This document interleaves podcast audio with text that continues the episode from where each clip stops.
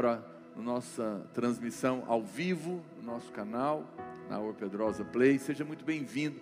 Que o Espírito de Deus possa mover na sua vida e na sua casa, onde você está. Amém. Os irmãos podem acender as luzes, por favor. Irmãos, ah, glória a Deus, estou feliz de estar aqui com você. Estive, acho que um, um mês quase sem vir aqui. Felizmente eu tive que passar pela fornalha do Covid, mas eu estou curado, aleluia. Glória a Deus, completamente sarado, restaurado. Não precisa ter medo de mim, não tem nenhuma, nenhum vírus mais, não transmito para ninguém. Estou vacinado, glória a Deus, né? Deus é bom, tu tens, tem a sua parte boa. Não vou precisar mais tomar vacina da China, nem da Rússia, nem. Mas aleluia, eu estava com saudade mesmo, era dos irmãos, estar aqui com vocês. A reunião da igreja é algo tão poderoso, né? Como é bom estar aqui. Eu sei que tem irmãos que vão no shopping, vão no banco, vão em todo lugar, mas ele acha que a igreja que é um lugar perigoso. Não é. Aqui é o lugar melhor de estar. A presença do Espírito Santo. Amém? Onde o sangue do Cordeiro está sobre nós. Alguém pode dizer glória a Deus nessa manhã? Fique de pé ainda por um instante, não se assente. Eu gostaria de orar com você. Nós temos, nós estamos há poucos dias de uma conferência inédita que nós nunca fizemos antes. A conferência dos Radicais Livres 2020 vai ser algo inédito. Nós nunca realizamos uma conferência assim. E ela não é uma conferência online, como você está pensando. Ela é uma conferência, é a primeira conferência que nós vamos realizar em células. Cada célula vai fazer uma conferência. Nós não vamos fazer uma conferência, nós vamos fazer 10 mil conferências, em 10 mil casas, em 34 países. Pastor, mas não vai ter online no seu canal? Algumas partes, algumas pequenas partes a gente vai transmitir, outras não. Então, durante o horário da conferência, que será no sábado, dia 5 de setembro, das duas da tarde até as oito da noite, serão seis horas de conferência. Nós vamos ter momentos que a gente vai entrar online, mas a maior parte do tempo não vai ter nada na internet, é lá na sua casa, lá na casa que tiver reunida a célula. E vai ser poderoso, vai ser o maior mover de Deus dentro das casas. A conferência dos Radicais Livres começou lá no acampamento, passou para o prédio, foi para o ginásio, foi para o estádio, e do estádio vai lá para sua casa. Alguém pode dizer glória a Deus? Você sabe, o Espírito Santo falou algo muito poderoso ao meu coração esses dias. Eu compartilhei na última live de quinta-feira. Nós estamos fazendo live da conferência toda quinta-feira, às 21 horas, logo depois do pastor Luiz. Então você fica ligado lá no canal, nosso canal na Orpedrosa Play. Deus falou algo ao meu coração. Essa pandemia prendeu e oprimiu as pessoas dentro de casa. Muitos casamentos estão comprometidos, talvez até o seu pai está passando por luta. E Deus falou comigo: no lugar aonde o diabo tentou nos prender, eu vou mover no meu espírito, dentro das casas. O diabo tentou prender as pessoas nas casas, Deus está levando o seu mover para dentro das casas. Irmãos, eu tenho um grupo que eu montei só com os pastores de jovens de outros países. Eu estou impressionado porque eu nem tenho muito, tenho alguns que eu nunca conversei com eles.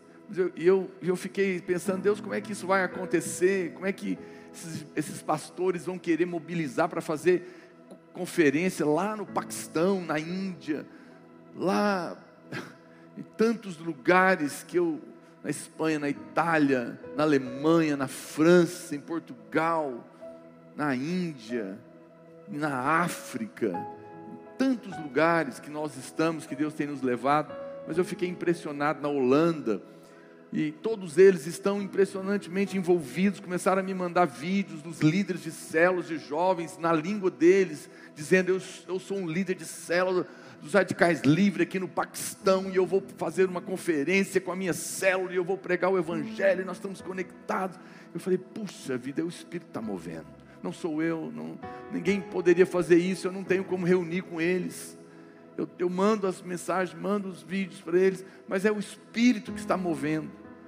Você não faz ideia de todos os lugares, dos Estados Unidos, do Peru, do Chile, do Uruguai, da Argentina.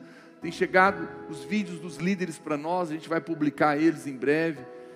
Aqui no Brasil, em todos os lugares estão acontecendo movimentações de oração, líderes se preparando. Você que é líder de célula, você que é discipulador, coloque esse encargo no seu coração. Eu vou fazer uma conferência dos radicais livres com a minha célula. Pastor, ah, lá na casa que a gente está, é, não cabe. Pode ir para qualquer casa que seja melhor, dentro que você conseguir, que tem uma boa internet para a parte que a gente vai fazer. Mas o importante é que você tenha um encargo, que você ore pela conferência, que você vai pregar lá. Eu vou mandar um esboço, tem uma palavra que é sua, você vai falar. Eu vou pregar uma, o pastor outra, pela internet, mas uma palavra é o líder que vai pregar, lá na célula. E vai ser um mover. Deus tem falado comigo que vai haver curas, vai haver palavras, vai, vai ter manifestação de dons nessas casas, vai ter um derramar do Espírito lá.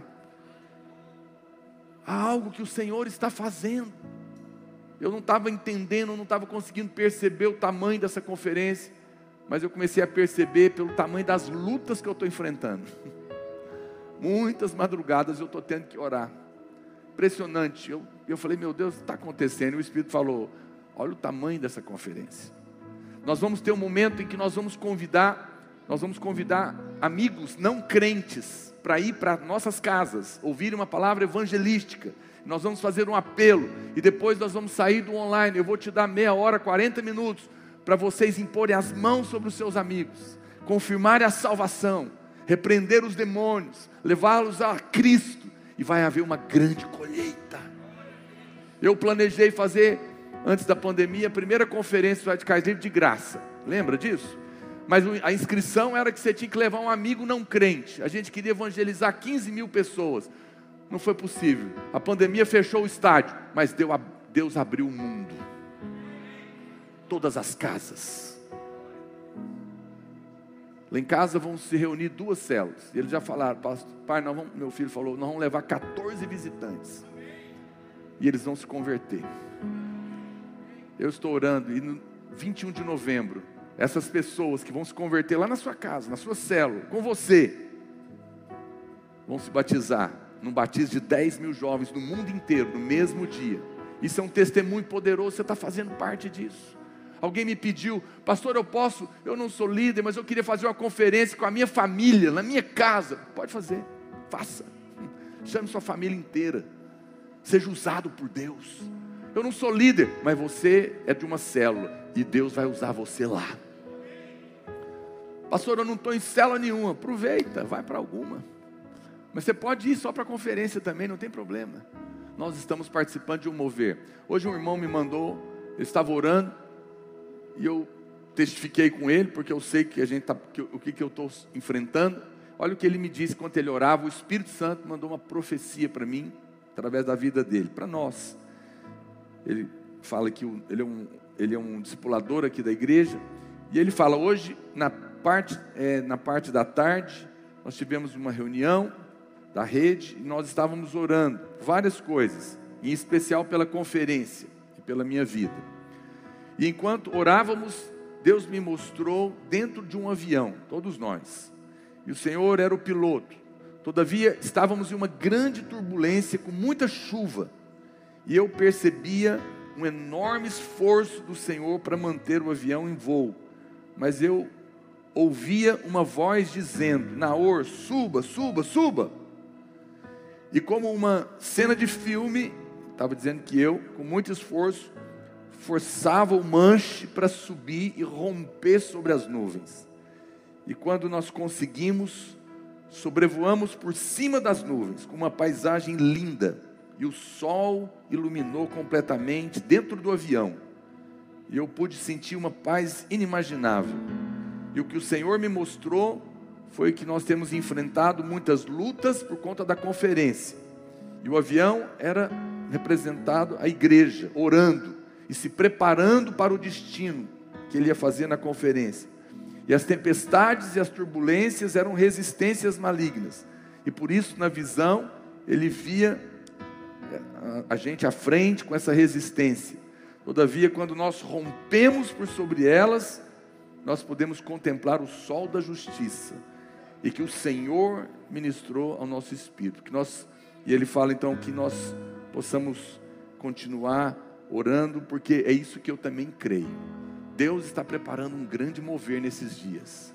Eu nunca vi ninguém fazer uma conferência em células. Já vi em estádio, já vi em ginásio, já vi online, mas essa vai ser dentro das casas. Há um mover de Deus. Você crê nisso? Você tem disposição de orar comigo por isso agora? Vamos levantar um clamor, vamos orar para valer, junto aqui com os pastores. Vamos pedir o Espírito Santo que se mova em cada casa, assim como foi no livro de Atos, que havia um mover dentro das casas. O Senhor nos tem feito uma igreja em céus nas casas, e nesse momento de pandemia, onde o diabo está atacando as casas, Deus vai levar o seu mover para dentro das casas. Pega o microfone aqui para vocês revezarem. Vamos orar. Você que está nos assistindo também, ore conosco pela conferência dos Radicais Livres. Erga sua voz agora. Pode começar. Comece a orar pela presença de Deus, pela glória de Deus. Sim, Senhor. Erga sua voz. Nós nos colocamos como igreja na posição daqueles oh, que têm a convicção de que nesses dias nós estamos inseridos certamente em um dos contextos mais proféticos que nós já vivemos como igreja. Senhor, nós intercedemos para que no dia 5 de setembro, em 10 mil casas espalhadas por essa cidade, por esse estado, por esta nação, por todo o planeta, nós profetizamos que nós ouviremos testemunhos de grandes coisas que o Senhor fará em cada uma destas casas. Ó oh, Pai, eu quero profetizar um ambiente espiritual permeado da tua glória, permeado da tua unção. O rio do Senhor será abundante naquele lugar. O fogo do Espírito Santo irá incendiar cada coração. Ó oh, Pai, nós cremos que nós estamos fazendo parte daquilo que o Senhor está se movendo na terra nesses dias. Por isso, ó Pai, nós queremos profetizar. Aumenta-nos a fé, aumenta-nos a fé, aumenta a fé no coração de cada líder, aumenta a fé no coração de cada participante, de que assim como o Senhor moveu, através dos grandes homens da história da palavra de Deus, na história da igreja, o Senhor é o mesmo e o Senhor se moverá através da boca de cada líder. Senhor, eu oro pela vida do pastor Aloysio, pela vida do pastor Naor. Eu quero profetizar que eles serão instrumentos de vida, instrumentos de unção, instrumentos de glória, para que através da palavra que sairá da boca deles, cada um de nós possamos ser completamente e plenamente marcados. Senhor, nós cremos que esse é um tempo de grande salvação, esse é um tempo de grande avivamento ah, no nosso meio. Amém. Nós Vai orando. Ore por salvação, oh, meu irmão. Ore por salvação de vidas dentro das casas. Sim, oh. Senhor, em nome de Jesus. Nós cremos, cremos, ó Pai, que diante de nós os campos estão brancos. Cremos que é uma palavra do Senhor sobre nós para ir e para pregar o teu evangelho de casa em casa declaramos sim nós veremos a maior colheita, a maior colheita que essa igreja viu. Declaramos e profetizamos, ó Pai, que vidas serão salvas, vidas serão transformadas, vidas serão marcadas pelo poder do Teu Evangelho. Declaramos que a palavra do Senhor será ministrada com autoridade, sim, e ela vai penetrar em cada coração ela vai trazer mudança, ela vai trazer salvação. Oh, sim, ó oh, Pai, declaramos e profetizamos, cremos, cremos que no tempo de crise, no tempo em que nós estamos vivendo, os campos do Senhor estão brancos sobre as nossas vidas. Aleluia, glória a Deus, amém, meus irmãos. Eu quero, nós vamos fazer uma, uma oração agora, irmãos. Eu gostaria que você, preste atenção, amado, tenha uma atitude espiritual. Quero te convocar. Você faz parte da igreja, amém? Nós estamos juntos nisso. Nós não fazemos nada para cumprir a agenda. Nós queremos participar daqueles que são os vencedores. Nós temos um propósito de levar o Evangelho. Jesus está às portas, querido. Mas antes que ele venha, ele colocou uma condição: que este evangelho seja pregado a todas as nações. Agora, no dia 5, nós temos uma oportunidade de levar o evangelho de casa em casa, mas também a todos os lugares através da internet. Nós queremos pregar o evangelho para que cadeias sejam quebradas. O inimigo não quer isso. Nós vamos resistir o diabo agora. Você pode pensar, pastor, isso é coisa dos pastores. Não, é de cada um de nós. A conferência é nossa. Amém? Eu posso ter seu amém? Mesmo por trás das máscaras. Quantas vidas estão sendo escravizadas? Eu quero que você ore comigo. Por que você acha que o canal do pastor Luiz foi derrubado? Ah, porque ele fala da OMS, da ordem mundial. Irmãos, larga de ser ingênuo. Tem gente com um canal muito maior que fala muito mais e não derruba. Por que derrubou o dele? Porque as outras pessoas não falam do Evangelho da Graça. Pastor Luiz falou isso uma vez. Tem nada a ver. É desculpa. É que o diabo sabe a ameaça que é a pregação do Evangelho da Graça. Isso destrói os planos do diabo. E essa conferência nós vamos pregar. E o Espírito de Deus vai se mover. E eu quero que você agora tenha indignação.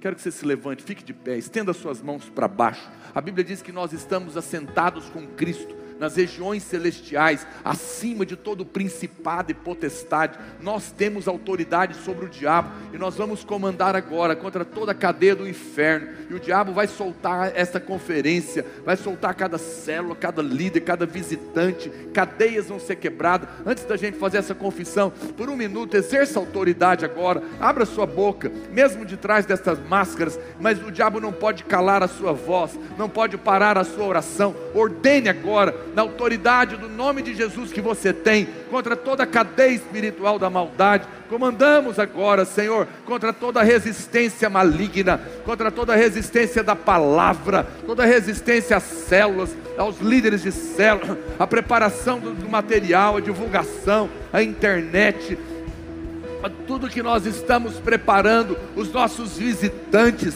vai caindo por terra agora, toda resistência, toda oposição do inferno, nós ordenamos que Satanás perca suas forças na autoridade e no poder do nome de Jesus. Nós liberamos esta conferência agora e declaramos que toda cadeia, toda oposição do inferno já está quebrado em nome de Jesus. Vamos fazer uma confissão de ordem junto com o pastor Gustavo.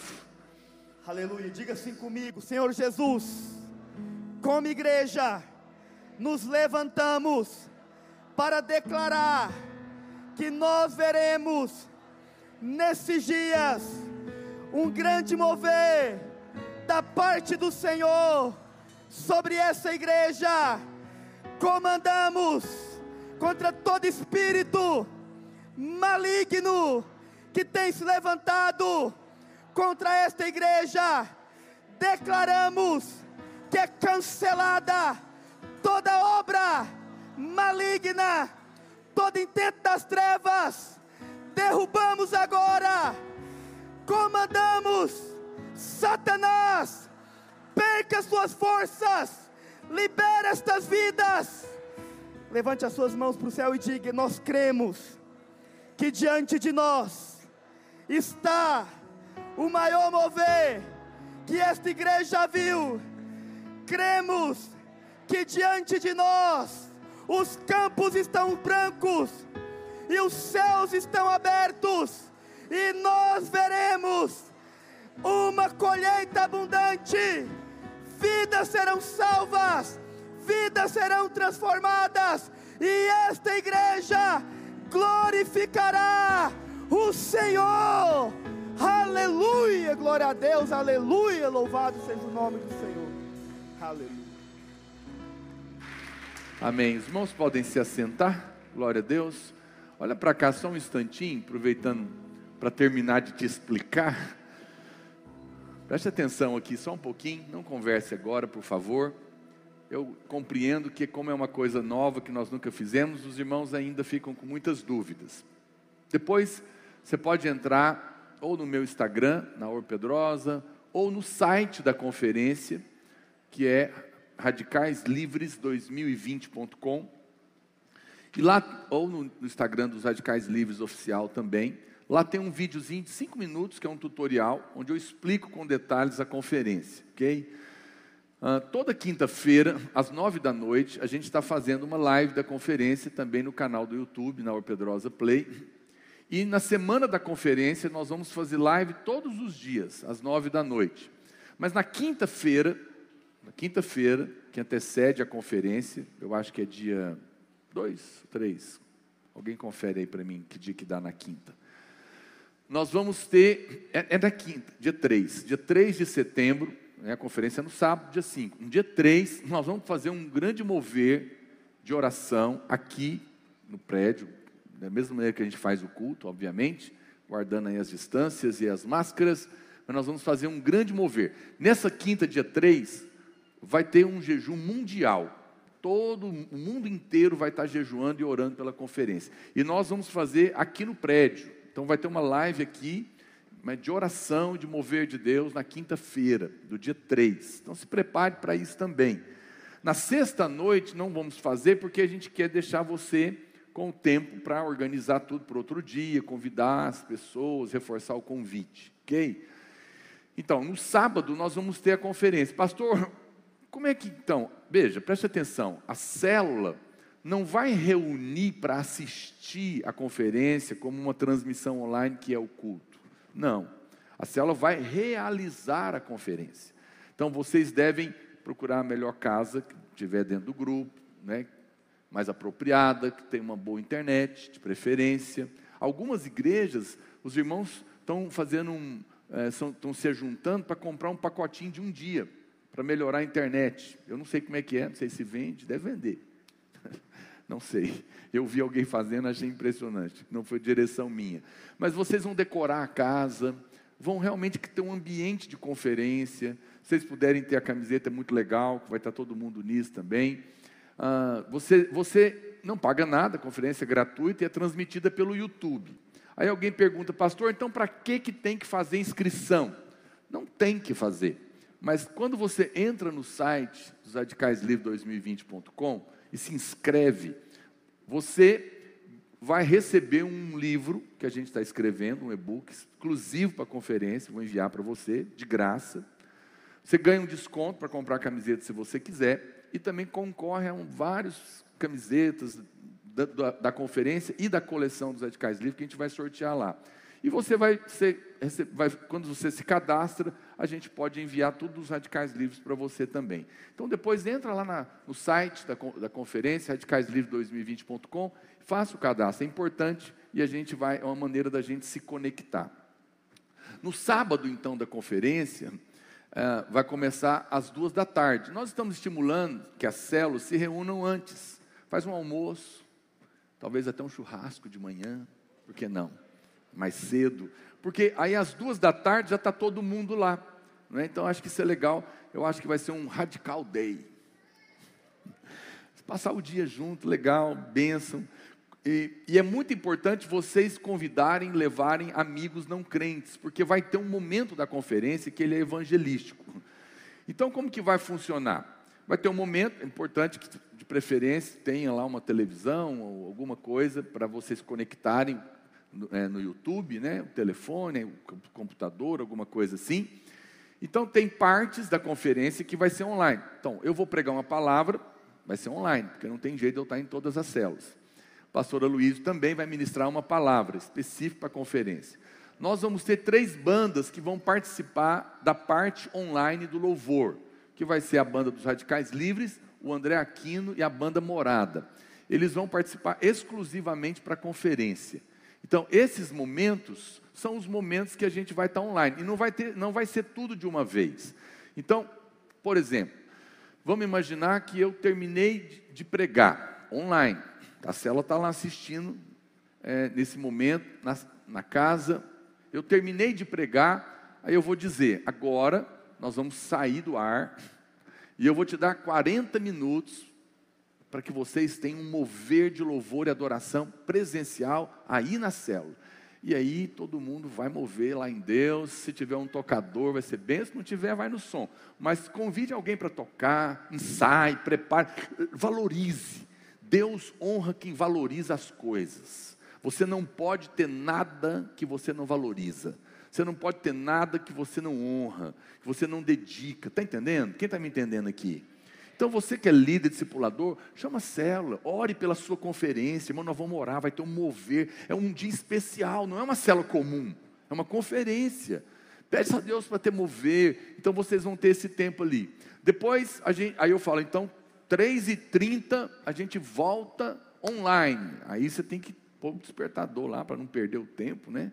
E aí você vai ligar de novo a televisão, agora vamos ter um louvor aqui com a banda tal e aí a gente vai adorar junto. Aí a hora que terminar, eu vou entrar de novo, falar, irmãos, estamos saindo do ar. Agora o líder da cela vai pregar uma palavra aí poderosa e daqui 40 minutos eu volto. Tem quem está me entendendo? Difícil de entender? Não. Então a gente tem momentos que a gente vai estar conectado online, tem momentos que a gente sai do ar e você volta e vai lá para a célula e vai ser um grande mover de Deus. Eu tenho certeza que vai ser impactante. Olha, irmãos, nós já fizemos casa de paz nas células, nós já fizemos encontros nas células, nós já fizemos batismo, batismo acho que não, mas eu tomamos uma ceia, mas nós nunca fizemos conferência na célula, vai ser a primeira vez. Eu não vi ninguém fazendo isso, não é uma invenção de moda minha, foi uma direção do Espírito. E Deus falou claramente ao meu coração, como eu falei para você. O diabo prendeu as pessoas nas casas por causa da pandemia. Eu vou levar meu mover para dentro das casas. Eu tenho certeza que muitas pessoas serão alcançadas. E é muita glória. Você faz ideia a glória que é ser canal de Deus, convidar alguém, ir lá dentro da sua casa ou da sua célula, alguém nascer de novo. E para eternidade afora, ter o seu destino mudado. E você foi um canal para isso. Você deve se alegrar, encher o seu coração porque vai ser poderoso. Posso ter seu amém? Então esteja conectado com a gente e vai orando já por, por essa conferência, pelos seus amigos. Vai ser muito poderoso. Amém? Pastor Gustavo. Cadê o pastor Gustavo? Desistiu? Ele vai tirar a oferta aqui.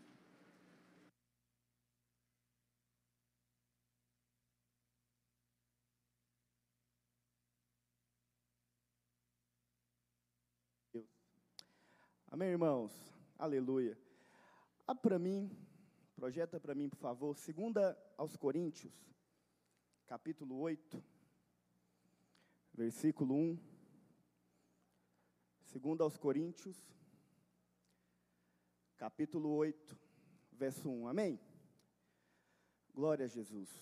Irmãos, os irmãos sabem, ah, nós tivemos aqui um momento há duas semanas atrás, onde nós tiramos uma oferta especial, amém? Uma oferta missionária. Não sei quantos tiveram oportunidade de participar dessa oferta, mas acredite em mim, o Senhor nos surpreendeu. E enquanto eu estava preparando sobre a oferta hoje, me veio esse texto, e eu gostaria de compartilhar rapidamente com você alguns pontos importantes sobre a contribuição ah, com o mover de Deus. E a Bíblia diz o seguinte: Paulo fala, também irmãos, vos fazemos conhecer a graça de Deus concedida às igrejas. Presta atenção. Paulo está dizendo que aquela igreja era uma igreja que experimentava de graça. Deixa eu falar para você. Nós somos uma igreja que experimenta de graça, amém? Nós temos desfrutado de graça. Mesmo em meio a uma pandemia, mesmo em meio a uma crise financeira, Deus tem nos abençoado. Nós temos experimentado da graça de Deus. E o que Paulo fala é que aquela igreja, é, aquelas igrejas, elas estavam experimentando de graça. E ele continua dizendo, porque no meio de muita prova, presta atenção, no meio de muita prova, de muita situação, talvez difícil, situações difíceis, Paulo diz: no meio de muita prova de tribulação, eles manifestaram a abundância de alegria. Presta atenção. Paulo está dizendo que aquela igreja, no meio de uma situação difícil, eles de fato tinham alegria, havia gozo, havia júbilo. E Paulo continua dizendo o seguinte: e a profunda pobreza deles, isso aqui é uma coisa interessante, porque essa não era uma igreja de pessoas ricas. O que Paulo está dizendo é que essa igreja era uma igreja que não era tão rica, eles não tinham tantos recursos, eles não eram uma igreja com muito dinheiro, mas ainda assim a Bíblia fala, e Paulo fala que eles estavam desfrutando de quê? De graça. Mesmo talvez passando por uma situação difícil, ainda assim eles conseguiam ver o quê? Graça, favor de Deus sobre a vida deles. E por isso havia alegria. E não apenas isso, olha o que diz a Bíblia. Ah, e a profunda pobreza deles superabundou em grande riqueza da sua generosidade. Presta atenção. Era um povo que não tinha tanto, mas era um povo que era generoso. E aí o que me, o que me toca é o que Paulo termina falando sobre eles. Olha o que Paulo diz. Porque eles testemunho eu que na medida das suas posses, ou seja, eles não tinham muito. E mesmo acima delas, ou seja, eles davam até mais do que eles tinham. É o que a Bíblia está falando. Davam muito mais do que tinham. Acima das posses. Se mostraram o quê? Voluntários. Olha que poderoso. A Bíblia fala que eles se mostraram voluntários. Mesmo talvez não tendo tanto. E aí, olha o que, tá, olha o que diz o verso 4. Eu quero encerrar com isso. Olha o que fala no verso 4. Pedindo-nos com muitos rogos a graça de participarem da assistência aos santos. Sabe o que ele está dizendo? Ele está dizendo o seguinte: aquela igreja era uma igreja que não tinha tanto. Mas eles eram uma igreja que não tinham tanto, mas entendiam que eles estavam desfrutando de quê? De graça. E porque eles estavam desfrutando de graça, eles pediram para participar da assistência aos santos. Eles pediram para participar da assistência à igreja. Sabe, isso aqui me toca muito. Todas as vezes que eu leio o testemunho dessa igreja, eu fico chocado. Porque acredite, esse é o coração que o Senhor busca em nós. De podermos entender que, mesmo talvez não tendo tanto, nós podemos ofertar, nós podemos dar e nós podemos nos tornar participantes desse grande mover. Amém? Eu queria que nessa hora, com essa palavra que você acabou de ouvir, você pegasse a sua oferta. Eu sei que talvez, como eu disse, o que muitos pensam, pastor, mas não é tempo de falar disso, mas é interessante, aquela igreja, mesmo não tendo tanto, eles eram uma igreja que entendiam que eles estavam debaixo da graça, que entendiam que eles estavam debaixo do favor de Deus. Amém? Fique de pé onde você está. Eu queria que você pegasse nessa hora seu envelope de oferta. Você sabe, acredite em mim. O que a Bíblia fala e ensina aqui é que nós sempre temos algo para dar. Sempre algo que você pode dar ao Senhor. E acredite em mim, não tem graça maior do que poder ofertar. Concorda comigo? Se tem uma graça que você tem na sua vida, é a graça de poder dar, é a graça de poder ofertar. Levante seu envelope bem alto. Eu quero abençoar a sua vida. Pai, em nome de Jesus. Ó Deus, eu abençoo a vida de cada um dos meus irmãos nessa noite. Eu declaro a bênção do Senhor sobre eles, o favor do Senhor sobre as suas vidas. Eu profetizo e declaro, ó Pai, que eles irão colher nesse tempo. No tempo onde muitos talvez, ó Pai, não tenham tido. Eu quero declarar que eles experimentarão de uma grande colheita. De uma grande colheita que virá do Senhor. Porque o homem nada tem se do alto não lhe for dado. O Senhor dará e abençoará essa igreja ainda mais nesses dias. Em o nome de Jesus. Aleluia. Traga sua oferta, os dizimistas permaneçam aqui na frente. Deus de aliança, Deus de promessas, Deus que não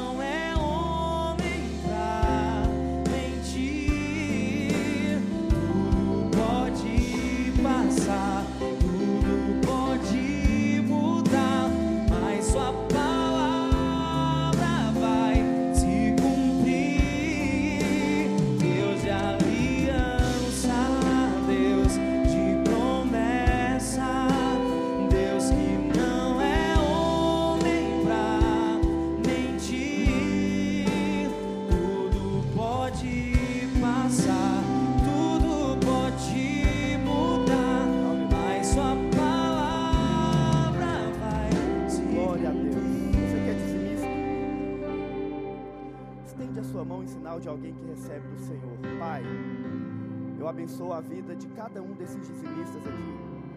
Ó Pai, esses irmãos têm sido fiel, fiel na contribuição com o teu reino, fiel na contribuição da tua casa. Por isso eu declaro a bênção do Senhor sobre eles. Declaro que eles vão prosperar. Declaro que haverá sobre eles, ó Pai, uma bênção abundante de prosperidade, que transbordará na vida deles, ó Pai, transbordará para todos os lados. Eu quero declarar que eles não apenas serão abençoados, mas abençoarão aqueles que estão à sua volta e ao seu redor. É assim que declaramos e cremos, em nome de Jesus. Aleluia, aleluia, glória a Deus. Você pode voltar para o seu lugar. Vamos passar o Videira News.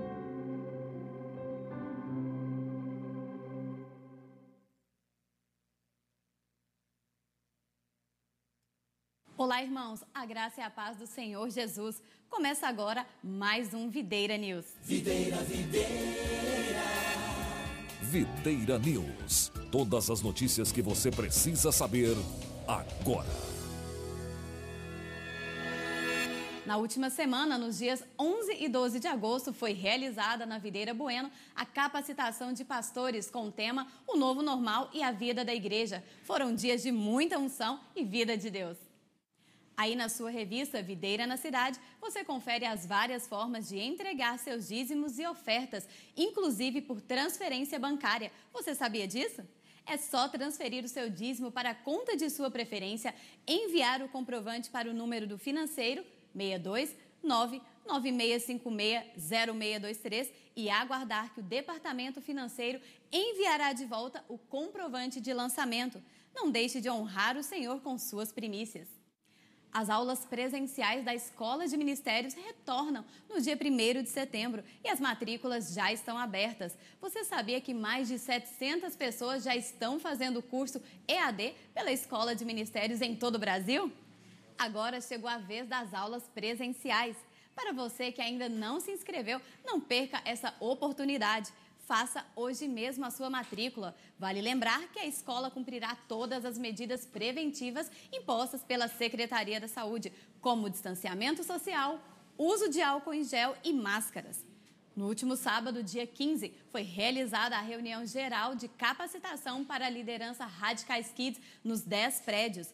Na ocasião, foi ministrado sobre o alvo do projeto Vinha Kids 2020 e também como será utilizado o livro O Amado Coração, que tem como objetivo a evangelização das crianças e juvenis nas igrejas Vinha, no Brasil e exterior, além de uma palavra poderosa da pastora Márcia Silva.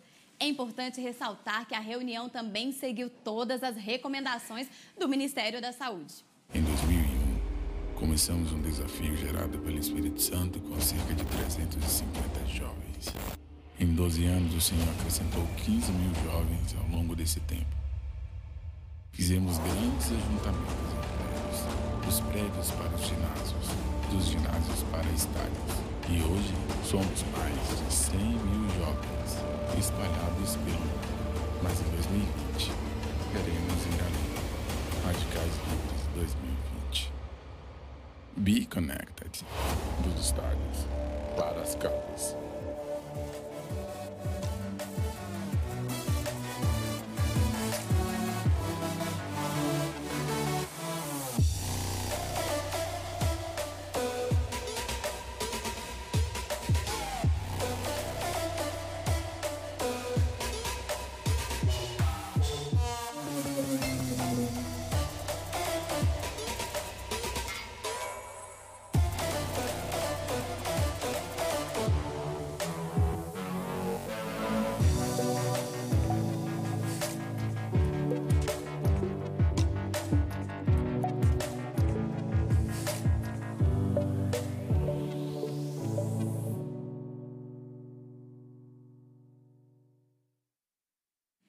Está chegando a Conferência Internacional Radicais Livres 2020 Be Connected. Você não pode ficar de fora desse grande mover. Faça hoje mesmo a sua inscrição 100% online gratuita no site www.radicaislivres2020.com. E olha só que demais! Ao fazer a sua inscrição no site, você recebe o novo livro do pastor Naor Pedrosa, totalmente gratuito. Participa do sorteio de camisetas da nova coleção RL Be Connected, além de ganhar um cupom de desconto para a compra da camiseta exclusiva da conferência. Não fique de fora, programe-se, participe. Então, galera, até o próximo programa. Desafio Rádio Kids 20 dias com João. Tchau! Corta! Você está acompanhando o programa Radicais Kids lá no YouTube?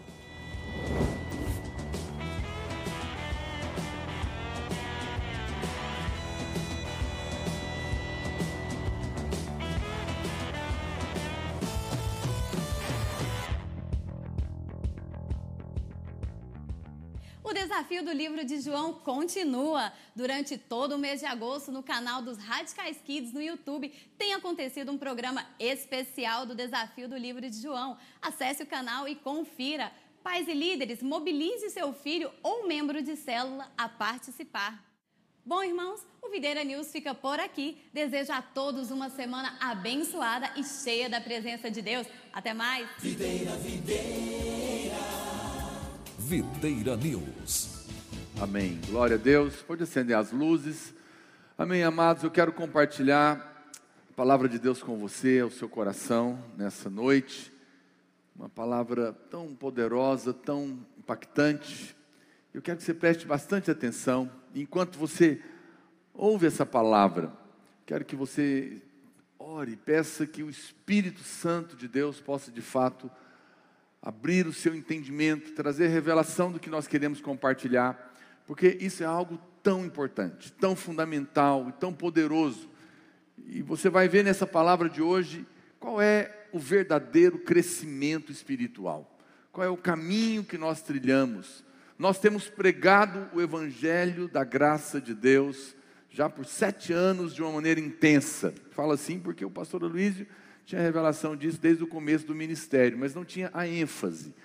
E nós temos compartilhado, muitos irmãos têm compreendido, mas hoje eu não quero simplesmente falar para você do Evangelho da graça, eu quero falar do Espírito da graça, que é o Espírito de Cristo. Muitas vezes alguém pode falar a mensagem sem o Espírito, não tem poder, não tem valor, não pode é, mudar a vida de ninguém.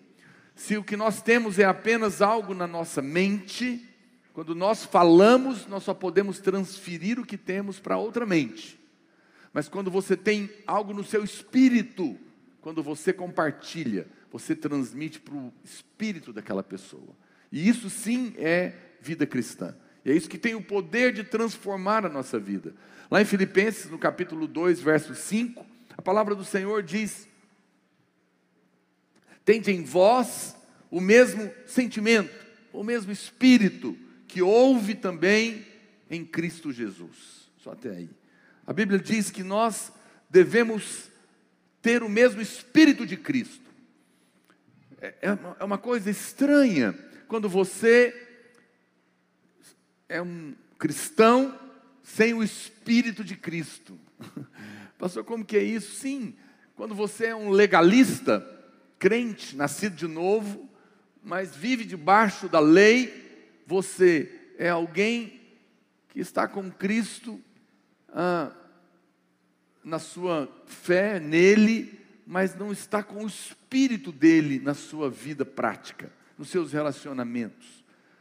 Nós, se nós queremos manifestar o reino de Deus de verdade, dentro de casa e em qualquer lugar que nós vivemos, e assim sermos vencedores, nós precisamos aprender a avaliar a nossa vida, a tomar decisões, a nos relacionarmos, tudo do ponto de vista do Espírito de Cristo. O Espírito de Cristo é o Espírito da graça, e o Espírito da graça é o Espírito do perdão. Quem está me entendendo, diga amém. Nós precisamos, isso é a, a coisa mais importante na vida. É sempre é importante avaliar qual é o espírito que eu estou agindo com os meus pais, com os meus filhos, com os meus irmãos, com os meus discípulos, com os meus colegas de trabalho. Qual é o espírito que eu estou lidando com aqueles que me perseguem, aqueles que são meus, que são, né, que me têm como inimigo, que estão falando mal de mim? Qual é o espírito que você reage? É o mesmo espírito do mundo ou é o espírito de Cristo? É muito importante que você aprenda a ter uma postura. O Espírito de Cristo não é, não é, uma, não é um ser, não, é uma postura, é uma ótica, é uma maneira de viver a vida. E ele não é simplesmente uma decisão, é um caminho que eu trilho e cresço nele em Cristo Jesus. Então, por exemplo, É, vou, vou- com a mensagem de hoje, a gente vai responder uma pergunta que muitos irmãos é, mandaram e também foi um- uma discussão que aconteceu em muitos lugares. Quem dos irmãos ouviu falar dessa tragédia que aconteceu de uma criança de 10 anos que foi estuprada por um parente e engravidou? Quem ouviu falar disso? Os irmãos ouviram, né? E depois a justiça é, falou, é, ordenou que fosse abortado a criança, porque a lei no Brasil, nesses casos, é, permite o aborto e até deram essa ordem. E tudo isso se tornou uma discussão muito grande e as pessoas querem saber o nosso posicionamento, qual que é a nossa posição, o que nós vamos falar sobre isso. Em primeiro lugar, eu quero dizer para os irmãos que nós não temos que nos posicionar sobre tudo. A Bíblia diz que muitas coisas nós não temos que entrar porque não são guerras nossas. Jesus, certa vez, foi pro- procurado por dois irmãos, ele conta essa história, acho que em Lucas, e eles queriam que Jesus desse uma opinião a respeito de uma herança que os pais tinham morrido e deixado. E ele falou: "Opa, ô, Senhor, fala aqui para o meu irmão, meus pais morreram, deixaram uma herança, e ele não quer repartir a herança comigo. Fala alguma coisa. E Jesus falou: O que, que eu tenho a ver com isso? Isso é um problema de vocês dois. Eles, acho que ele esperasse, esperava que Jesus intrometesse ali naquela coisa. Porque nós não estamos aqui, ao contrário do que muitas pessoas imaginam, nós como igreja não estamos aqui para mudar o mundo. Não, nós, não conte conosco nisso. Esse mundo está entesourado para o fogo e ele vai de mal a pior. O papel da igreja não é tentar mudar o mundo, é pregar o evangelho. Porque a lei não muda o mundo. Não, pastor, mas tem que ter justiça, tem que ter lei. Tem, mas se a lei mudasse o mundo, Moisés já tinha feito toda a obra. O mundo estaria melhor. O que muda o mundo é o que muda as pessoas, e as pessoas só podem ser mudadas pela pregação do Evangelho. É de dentro para fora, não é de fora para dentro. A lei não tem esse poder. Então, o, o que o diabo quer é nos pegar, é colocar situações para que você opine, e não importa o que você responder, você será condenado. Por exemplo, aconteceu isso com Jesus? Aconteceu. Foi, Jesus trouxeram uma mulher que foi pega em adultério, flagrante. E a lei dizia que quem fosse pego em adultério deveria ser apedrejada. E os mestres da lei, com seus discípulos, trouxeram aquela mulher até Jesus e falou: Senhor, essa mulher foi pega em adultério. A lei diz que ela deve ser apedrejada. Qual a sua opinião? Exatamente como no caso da menina. É. Foi estuprada e agora o que, tem que ser feito com o assassino e o que, que tem que ser feito com a criança? E Jesus não respondeu. Jesus não entrou nessa situação. A Bíblia fala que ele simplesmente falou assim: por que, que ele não respondeu? Porque se ele manda, se ele apela para a compaixão daqueles fariseus, ah, tudo bem, a lei diz que tem que apedrejar, mas vocês podiam ter compaixão dessa mulher, afinal de contas, né, vocês são mestres da lei. Provavelmente o que, que aconteceu? Os mestres iam acatar aquele pedido, iam ficar escondidos na sua hipocrisia, talvez não iriam apedrejar, falar, tudo bem, a gente deveria, mas vamos ter compaixão, e os discípulos iam achar que eles eram pessoas assim maravilhosas, mas Jesus não, ele expôs a hipocrisia deles, expôs a realidade do homem, ao dizer, vocês estão dizendo que a lei manda apedrejar quem pratica estas coisas? Muito bem, aquele que não tiver pecado, atire a primeira pedra. Condene o estuprador e condene o assassino da criança que cometeu o aborto. Vocês não têm pecado? Condene. E de repente, a Bíblia diz que eles, um por um, tomados da sua consciência, tiveram que ir embora. Começando dos, do menor ao maior, eu acho que os discípulos ficaram todos decepcionados. Falaram: Nossa, o nosso mestre tem, tem pecado. Ele não é essa coisa toda que a gente imaginava. E eles ficaram envergonhados e foram expostos. E Jesus, de repente, agora está sozinho com a mulher. E ela ficou surpresa porque ela jamais esperava uma situação assim, de repente agora estou só com Ele. Eu fico pensando que às vezes o Senhor prepara encontros assim, muitos inesperadamente estão com Ele, sozinhos. E agora podem ter um encontro com o Espírito da graça, que é Cristo. E a Bíblia diz que Jesus olhou para aquela mulher e disse para ela: Onde estão os teus acusadores? Não, foram embora. Ninguém te condenou? Ele disse, ela disse: Não. E ele falou: Nem eu te condeno. Porque ele podia condenar, porque ele não tinha pecado. Ele era o único que podia condenar. Ele disse: Nem eu te condeno. Vai, não peques mais. Eu sei que muitos irmãos gostam de pegar essa parte, né? Vai, não peques mais. Jesus falou. Mas preste atenção. Primeiro ele disse: Eu não te condeno. Vai, não peques mais. Porque não houve condenação. Aquela mulher podia estar livre do seu pecado. Esse é o espírito da graça. Ela foi perdoada, porque Jesus pagaria pelo seu pecado lá na cruz, um pouco mais à frente. Perceba como ele lidou com a situação, como ele agiu com a situação. Ele não condenou aquela mulher. Esse é o espírito de Cristo. É o espírito do perdão. Então, alguém pode perguntar: pois é, pastor, mas então o que dizer sobre esse caso, desse estuprador, dessa criança e sobre esses, esse aborto? Olha, irmãos, nós somos contra o estupro, claro, de crianças, isso é um crime horrível. Nós somos contra assassinar criança também, porque a criança que foi assassinada também não tem culpa de nada. Nós somos pela vida. Mas você sabe qual que é a nossa resposta ao Espírito de Cristo? É que há perdão, tanto para o estuprador, quanto para a criança, ou para a pessoa que assassinou a criança na barriga. Há perdão para os dois. E você não consegue nem dizer amém, né? Eu sei, eu compreendo. Mas esse é o Espírito de Cristo. Nós somos tomados de indignação rapidamente. Tem que matar um sujeito desse. Ou tem que matar quem mata uma criança dessa. Mas o Espírito de Cristo é que os dois estão errados, mas há perdão para ambos. Não há pecado que Deus não possa perdoar.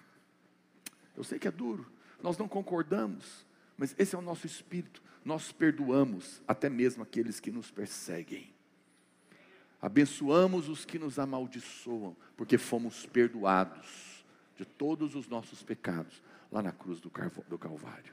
Somente pessoas que tiveram a luz da graça de Deus é que podem perdoar.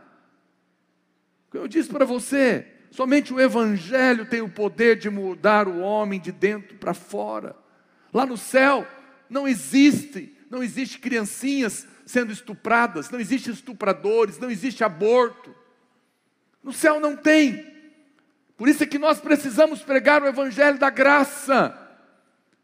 Porque lá é o lugar que o Senhor tem preparado para uma nova vida. Nós precisamos aprender a raciocinar tudo a partir do ponto da graça e do perdão. Cada relacionamento nosso, cada vez que você perceber que você começou a acusar, começou a condenar, começou a apontar o dedo, pare, você está saindo do Espírito de Cristo.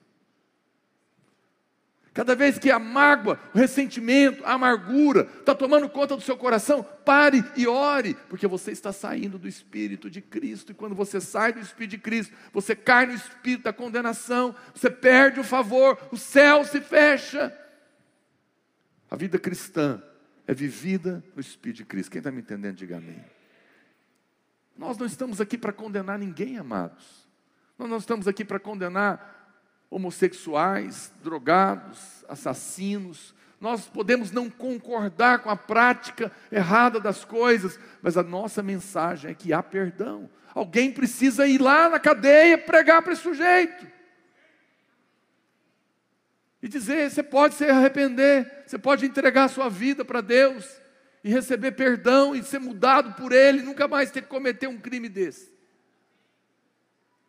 Você não vai ver ninguém falando isso e provavelmente eu serei tremendamente apedrejado. Mas não tem problema, eu não estou aqui para falar o que agrada, estou aqui para ensinar o que é o verdadeiro espírito do cristianismo, da graça de Deus, é o espírito do perdão. É isso que tem o poder de transformar as nossas vidas. Pessoas pensam que a graça é algo raso, mas não é, é profundo. É preciso ouvir ouvir ouvir e pedir revelação de Deus.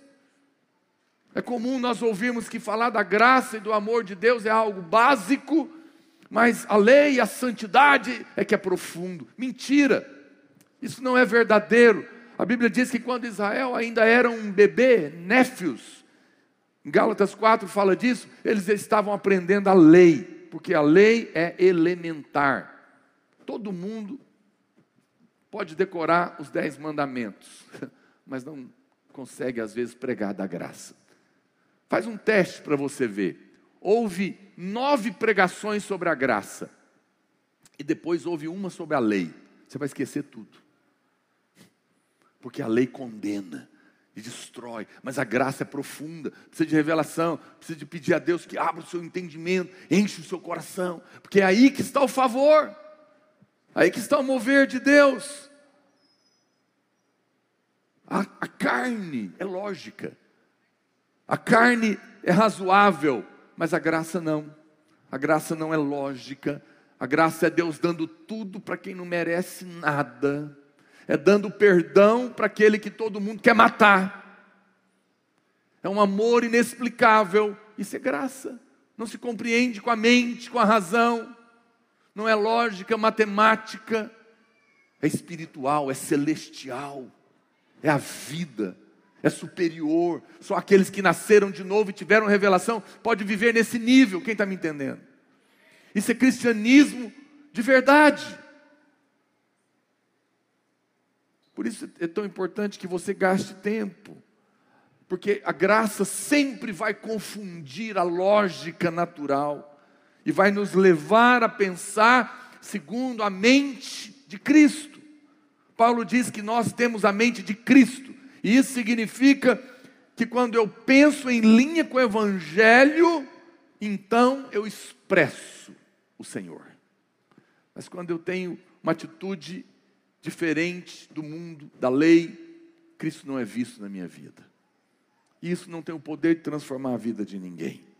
A vontade de Deus é que nós possamos crescer. Amém, irmãos? Enquanto você é criança, eu pergunto para você: você é herdeiro? Sim. Se você tem um irmãozinho que acabou de nascer, tudo que é do seu pai é dele, sim ou não? Sim. Mas ele pode usar tudo? Não. Mas quando você cresce, você toma posse da herança. Mas você precisa crescer. E o crescimento espiritual a estatura de Cristo acontece à medida que eu contemplo Ele e o seu espírito vai preenchendo o meu coração. Certa vez, Jesus resolveu dormir numa aldeia de samaritanos. Ele não estava pedindo nada de graça, não. Ele foi numa hospedaria e queria pagar. Mas a Bíblia diz que os samaritanos o rejeitaram, não quiseram. Está lá em Lucas, capítulo 9. E a Bíblia diz que Tiago e João, dois discípulos, ficaram muito indignados. Coloca para mim, é, Lucas 9, 51. A Bíblia fala que eles ficaram muito indignados. Olha o que aconteceu. E aconteceu que ao se completarem os dias em que deveria ele ser assunto ao céu, aos céus, manifestou no semblante a intrépida resolução de ir para Jerusalém. E enviou mensageiros que o antecedessem. Indo eles, entraram numa aldeia de samaritanos para lhe preparar pousada mas não o receberam, porque o aspecto dele era de quem decisivamente ia para Jerusalém. Vendo isto, os discípulos, indignados, tomados de zelo, Tiago e João, perguntaram: Senhor, queres que nós mandemos descer fogo do céu para consumir esses incircuncisos? Os caras queriam mandar fogo para matar. Conhece crente assim? Você vai ver, vou te entregar na mão de Deus. Que uau, esse Deus é terrível, hein? Olha que Jesus respondeu. Jesus, porém, voltando-se, os repreendeu e disse: Vocês não sabem de que espírito sois. Esse não é o meu espírito. Ele falou: Pois o filho do homem não veio para destruir a alma dos homens, mas para salvá-la. E seguiram para outra aldeia. Eu não vim aqui para matar ninguém. Os irmãos acham que Deus está matando qualquer um aí que está se levantando e xingando ele. Quantas pessoas xingam aí na internet, blasfemam contra Deus, e eles falam: Deus vai mandar um raio.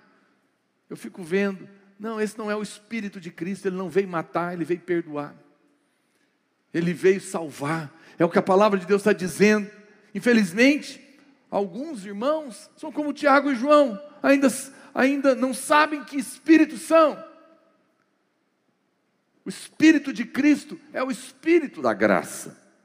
Qualquer coisa fora disso não pode expressar o coração de Deus. A atitude do, dos, dos discípulos é a mesma atitude do mundo. Qual é a atitude do mundo? Se alguém me faz mal, eu vou pagar com outro mal. Mas o Espírito de Cristo não. Você me fez um mal, eu te perdoo, porque fui perdoado. Meu Deus, que coisa, né? Esse é o nosso espírito, irmãos. É assim que nós precisamos viver. Nós não pagamos o mal com o mal, nós pagamos o mal com o perdão. Pagar o mal com o bem é perdoar. É pedir, Deus, eu não tenho inimigos de carne e sangue.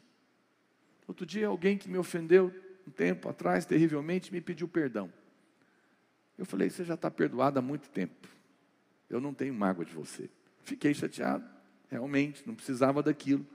Mas da minha parte, querido, você está livre. Eu estou em paz há muito tempo que eu te perdoei. Porque eu não tenho inimigos. Contra mim não há problema. E assim que. Eu sei que eu estou. Claro, demorou um pouquinho, tive que orar uns dias. Mas eu já sabia disso, então eu não ia ficar guardando essas coisas. Porque eu sei qual é o espírito de Cristo. A atitude dos discípulos era atitude mundana. Tiago e João queriam trazer julgamento, queriam trazer condenação. Quantos irmãos não querem que Deus pese a mão sobre aquele chefe terrível, sobre aquele irmão que era minha, meu, meu corte e me traiu? Deus vai pesar a mão sobre ele. Não, esse não é o Espírito de Cristo. Ninguém diz amém. Tudo bem, tudo bem, você está assustado, né? Todas as vezes que você perceber que você está julgando alguém, que você está condenando alguém, pare e peça a Deus graça, porque você está caindo do Espírito de Cristo. O mundo e muitos crentes estão seguindo esse caminho, e a mídia está procurando alguém para linchar, mas a nossa mensagem é de perdão para todo pecador, não importa o tamanho do seu pecado há perdão em Cristo Jesus. Essa é a nossa mensagem. Pregar que há perdão, no entanto, significa que há pecador, sim ou não? Eu sei que você pensa que ao pregar perdão, todo mundo vai te abraçar, está enganado. Quando você fala para alguém que está no pecado, querido, Deus te perdoa. Muitos vão falar, perdoa de quê? O que está me falando? Que eu tenho pecado agora, que eu sou pecador? Me respeita, quem você pensa que você é? mas aqueles que estão destinados à salvação vão receber. Por isso nós pregamos. Porque não há como ser salvo se não reconhecer que há pecado.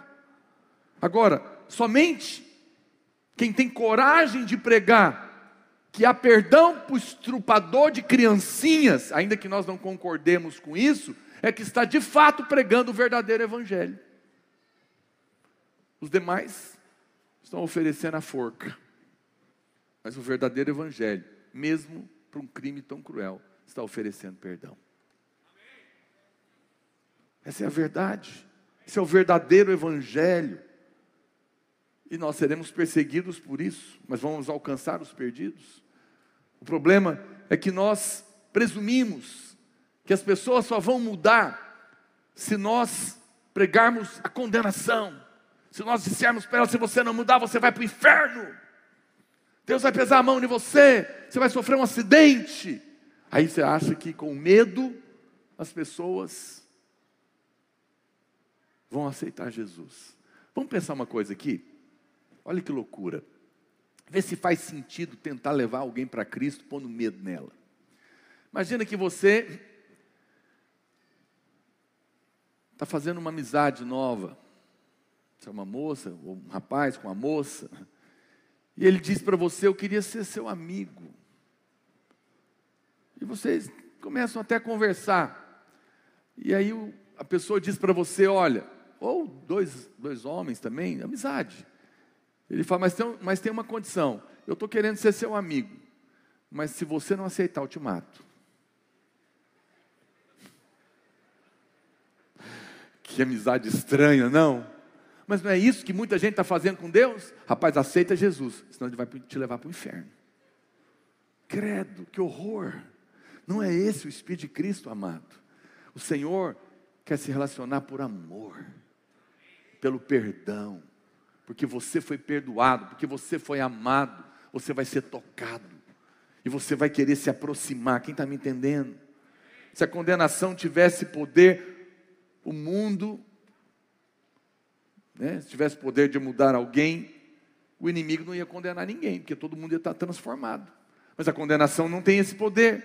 Então, eu gostaria de te mostrar apenas três exemplos, rapidamente, na vida do apóstolo Paulo, que ilustram o crescimento de alguém no Espírito de Cristo. Quando você tem o Espírito de Cristo, você percebe que você não merece nada, você tem luz de Deus, você percebe que em si mesmo você não pode nada, você percebe que, que é perdoado, mas na sua carne tem pecado, e não habita bem nenhum nela, e por isso você agradece o favor imerecido de Deus. Quem está me entendendo? Isso são aqueles que estão crescendo. Não, nós não olhamos para nós para ficar condenado. Nós olhamos debaixo da luz de Deus para reconhecer que em nós mesmos não há nada de bom, mas podemos agradecer porque fomos perdoados e amados apesar das nossas falhas. Essa percepção de si mesmo diante da luz de Deus e da sua graça é que te leva a crescer no Espírito de Cristo. Então, a primeira coisa é que Paulo, ele diz aqui em 1 Coríntios capítulo 15, verso 9, 1 Coríntios 15, 9. Olha o que ele diz: Porque eu sou o menor dos apóstolos, hum, que mesmo não sou digno de ser chamado apóstolo, pois persegui a igreja de Deus. Puxa, irmãos, será que é isso que nós pensamos do apóstolo Paulo? O apóstolo Paulo escreveu três quartos do Novo Testamento. Olha que de quatro partes ele escreveu três. Todos nós, com certeza, pensamos que ele é o maior dos apóstolos, sim ou não? Mas ele não acha isso. Ele está dizendo que ele é o menor dos apóstolos e que nem deveria ser chamado como tal, porque perseguiu a igreja de Cristo. Ah, pastor, é porque Paulo é modesto. Me dá repulsa só de pensar que alguém pensa isso de Paulo. Paulo não está falando isso porque ele é modesto, porque isso é ser politicamente correto. Paulo é homem de Deus. Ele está falando isso porque ele tem luz, mais luz que nós.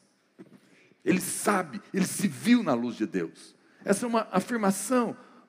Talvez você se surpreenda com a forma que Paulo percebia a si mesmo.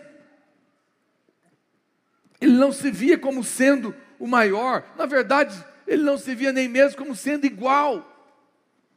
Ele se via como sendo o menor. Por isso Deus usou ele mais. Quantos pastores ainda que acham que são maiores do que os outros amigos dele? Quantos discipuladores pensam que são melhor do que o outro discipulador porque o outro não sabe falar direito? Quantos líderes se julgam melhor do que o outro porque ele fala bem e o outro é tímido?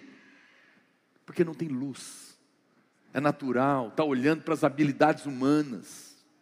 Mas quanto mais luz você tem, mais você sabe que Deus só está te usando pela graça. E por isso você pode servir mais. Esse é o Espírito de Cristo. É isso que Paulo está mostrando aqui.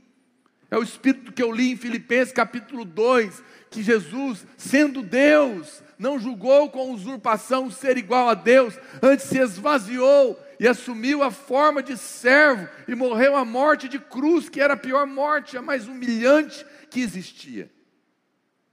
Ele, sendo Deus, se fez servo.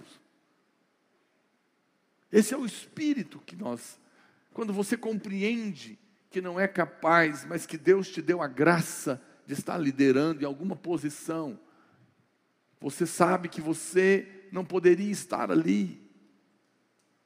Eu não julgo ter alcançado, estou longe, mas eu caminho. E eu sei que muita gente muito melhor deveria estar no meu lugar. Eu não sei porque Deus me chamou, mas eu amo servir os irmãos, porque estou aqui só pela pura misericórdia de Deus. E à medida que você avançar na luz, você vai compreender isso. Porque só pessoas que têm essa luz é que podem servir. Às vezes eu gosto de brincar com os irmãos e eu pergunto quantos são servos de Deus aqui, né? E muitos irmãos levantam a mão. Você sabe, você quer saber mesmo se você é um servo? Não, pastor, eu sou servo. Faça um teste. Porque servos de verdade podem ser abusados. Quando abusam de você. Seu, seu pastor só pede para você, tem dez, mas ele só pede para você. Está abusando. Você, como é que você lida com isso? Você vai descobrir se você é servo. Servos não se importam. Pode abusar. Mas para ser servo, precisa descobrir que não merecia estar lá. E isso é luz, isso é revelação de Deus, isso é reconhecer, por causa de revelação, que não é o maior, é o menor. O Espírito de Cristo não se considera igual, se considera inferior, porque tem mais luz. Deixa eu dizer algo para você, amado: o crescimento na graça é para baixo, não é para cima. É quando eu tenho luz, eu falo, meu Deus, como que eu posso estar aqui? Senhor, tem misericórdia de mim. Olha quanta coisa ruim tem na minha carne, mas mesmo assim o Senhor tem me colocado aqui para ser um líder nessa igreja. É muita graça de Deus, Senhor. Tem tantos irmãos aqui nessa célula que são melhores do que eu, mas por algum motivo o Senhor tem me permitido estar aqui. Mas isso não é uma decisão que eu tomo simplesmente com a mente, é uma, é uma revelação que eu tenho da luz de Deus, mas não é para me condenar. Quando eu vejo meu, a minha pequenez, e a minha falha, e os meus erros, eu o vejo na luz da graça. Eu sei que eu já estou perdoado e que de uma maneira soberana, soberana Deus me chamou, tendo outros melhores do que eu e me usa pela sua graça. E por isso eu sou grato e posso servir quem está me entendendo. Não é uma decisão que eu falo a partir de hoje eu serei humilde. Não é assim, querido. Você tem que ter luz de Deus diante dessa graça. Crianças é que gostam de dizer: você está pensando o quê? Você é melhor do que eu? Não é assim? Meninas, criancinhas é que ficam nessa discussão. Mas tem irmãos que são criança. Quem você pensa que você está falando? Quem você acha que você é? Só porque você é pastor, você acha que você é melhor do que eu?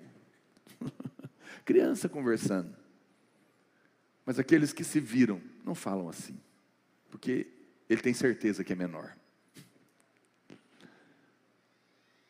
Muitas pessoas dizem para mim, pastor, eu fui tão humilhado naquela igreja. E eu sempre digo com todo amor e carinho, querido, só pode ser humilhado quem ainda não é humilde. Quem já está no chão, não tem jeito de ser humilhado. Ele já se humilhou porque se viu na luz de Deus. É, tá difícil, né, gente? Eu compreendo. Mas preste atenção.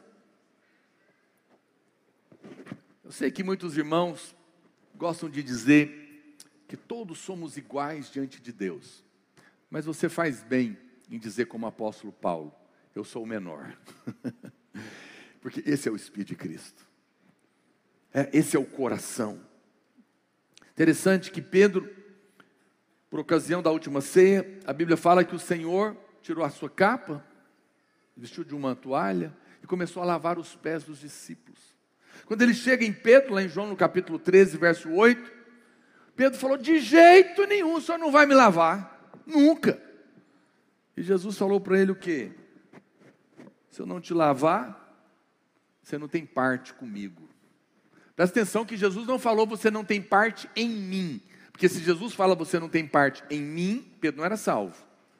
Mas você não tem parte comigo. Aí, aí o Pedrão já falou, não, então dá, dá logo um banho em mim. Olha o que Jesus está falando, olha para cá, preste atenção. Pedro, se você não deixar eu te servir, você não pode receber do meu espírito. Ele sendo Deus, se fez homem para nos servir, isso é tão constrangedor. Meu Deus. E tem gente que diz para você que você não pode pedir nada para Jesus. para Jesus te dar. Ou seja, quando eu peço algo em oração, o que, que eu estou pedindo? Me serve. Mas tem gente que proíbe você de pedir. Pois eu te digo: se Deus não te der, se o Senhor não te servir, você não tem parte com Ele. Que coisa séria. Mas quando você deixa o Senhor te servir, é aí que você tem comunhão com Ele. É aí que você tem realmente, Ele toca o seu coração. E é nesse momento que você é constrangido, e porque foi servido pelo Senhor, que é muito maior, que é Deus, você quer servir os irmãos também. Porque você fica constrangido por esse amor, quem está me entendendo? Mas quando você se nega, você não pode servir, porque se nega a ser servido. Isso é impressionante como a religião ensina que nós servimos a Deus, mas o Senhor disse que nós só temos comunhão com Ele se nós formos servidos por Ele.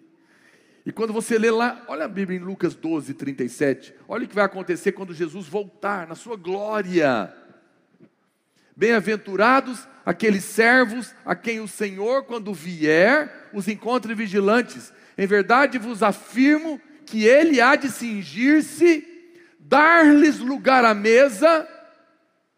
É o Senhor da glória que está falando aqui, é Deus. E aproximando-se, te servirá. Meu Deus, a Bíblia está dizendo que quando o Senhor vier na glória, Ele vai colocar você na mesa e vai servir seu prato. E nós não conseguimos servir o irmãozinho porque achamos que somos maior do que ele. Oh Deus, nos ajuda. Nos dá o Espírito de Cristo. Eu oro nessa noite. Porque é tão, é tão incrível que a Bíblia, a palavra de Deus está nos colocando. Que o Senhor te ajude a não pensar de si além do que convém, mas ter os irmãos em maior estima do que você mesmo. Por quê, pastor? Porque quando eu vejo que eu não sou nada, eu trato todos com consideração. Você, já, você não trata alguém importante de qualquer jeito. Quem você acha que é mais importante que você, quem você acha que é maior do que você, você, né, você trata com o maior respeito. Você, não, estou aqui, pronto para servir. Mas o que você acha que é menor, não. Quando você tem luz e descobre que é o menor, você vai tratar os irmãos todos com honra. E vai ter o Espírito de Cristo, vai ser um vencedor. Por isso nós precisamos dessa luz do Senhor. O Espírito de Cristo é que ele, sendo Deus, desceu da sua glória, se vestiu de humanidade e nos serviu. O verdadeiro servo é aquele que considera os outros maior do que ele. Pastor, eu reconheço, eu não consigo. Eu realmente acho que eu sou melhor que muitos irmãos dessa igreja. Mas eu sei que eu estou errado. Diga para Deus, é porque você ainda é cego. Deus vai tirar a escama dos seus olhos. Obrigado pelos três, amém. Mas a coisa vai piorar. Abra a sua Bíblia. Paulo está crescendo. E à medida que a Bíblia avança, a revelação a respeito de si mesmo avança também. Então a gente vê o segundo exemplo. Olha o que diz aqui em Efésios, no capítulo 3, verso 8. A mim, ele era, ele era, a primeira coisa que ele falou, ele era, ele era o menor da onde, gente? Dos apóstolos. Agora o que ele está dizendo aqui em Efésios? A mim, o menor dos santos. Eita! Me foi dada essa graça de pregar aos gentios o evangelho das insondáveis riquezas de Cristo. Sabe o que ele está dizendo? Olha, eu sou membro dessa igreja aqui, que tem 30 mil membros em Goiânia, e dos 30 mil crentes da videira, eu sou o menor. Isso é difícil, né? Falar. Ah, presta atenção, é, é luz. O apóstolo Paulo se via na luz de Deus, ele sabia o tanto que a carne dele não prestava. Agora, ele não está mais se comparando com o escopo limitado dos apóstolos, ele diz que dentro da igreja inteira ele era o menor dos crentes.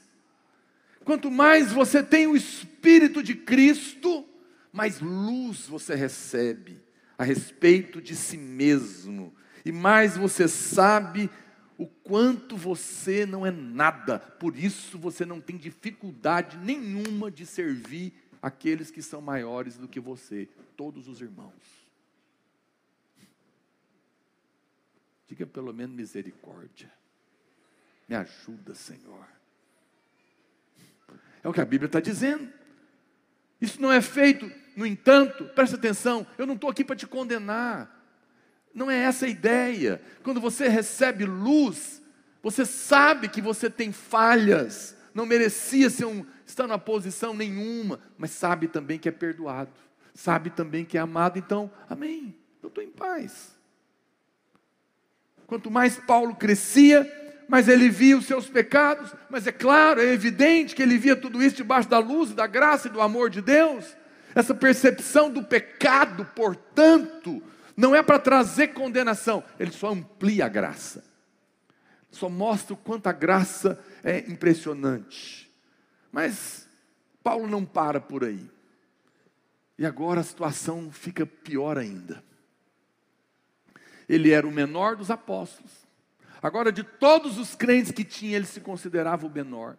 Mas quando chega em 1 Timóteo, capítulo 1, verso 15, agora precisa de muita luz. Olha o que ele diz: fiel é a palavra. E ele não está falando da situação do passado dele, não. Era o momento atual que ele vivia. E digna de toda aceitação, que Cristo Jesus veio ao mundo para salvar os pecadores dos quais eu sou o principal. Meu Deus do céu. Ele é o menor dos apóstolos, o menor dos irmãos e o pior dos pecadores. Irmão, vamos ser honestos. Eu não vou negar. Eu não consigo acreditar ainda que eu sou pior do que um estuprador de criança. Mas Paulo diz que ele era o pior dos pecadores. Porque eu nunca fiz isso. Por que, que Paulo diz isso? Ele é demagogo? Ele está querendo impressionar alguém com palavras falsas? Não.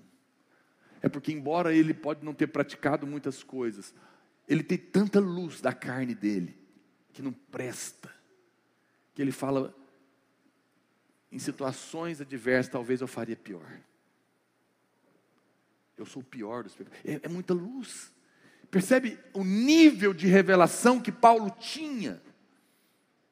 Ele cresceu na graça, mas parece que quanto mais ele avança, mais ele vê que não é perfeito. Mas não pense, não pare nesse ponto, porque se você parar aqui, você vai ficar desesperado. Na graça, quanto mais você vê o seu pecado, mais você vê o tanto que você foi perdoado.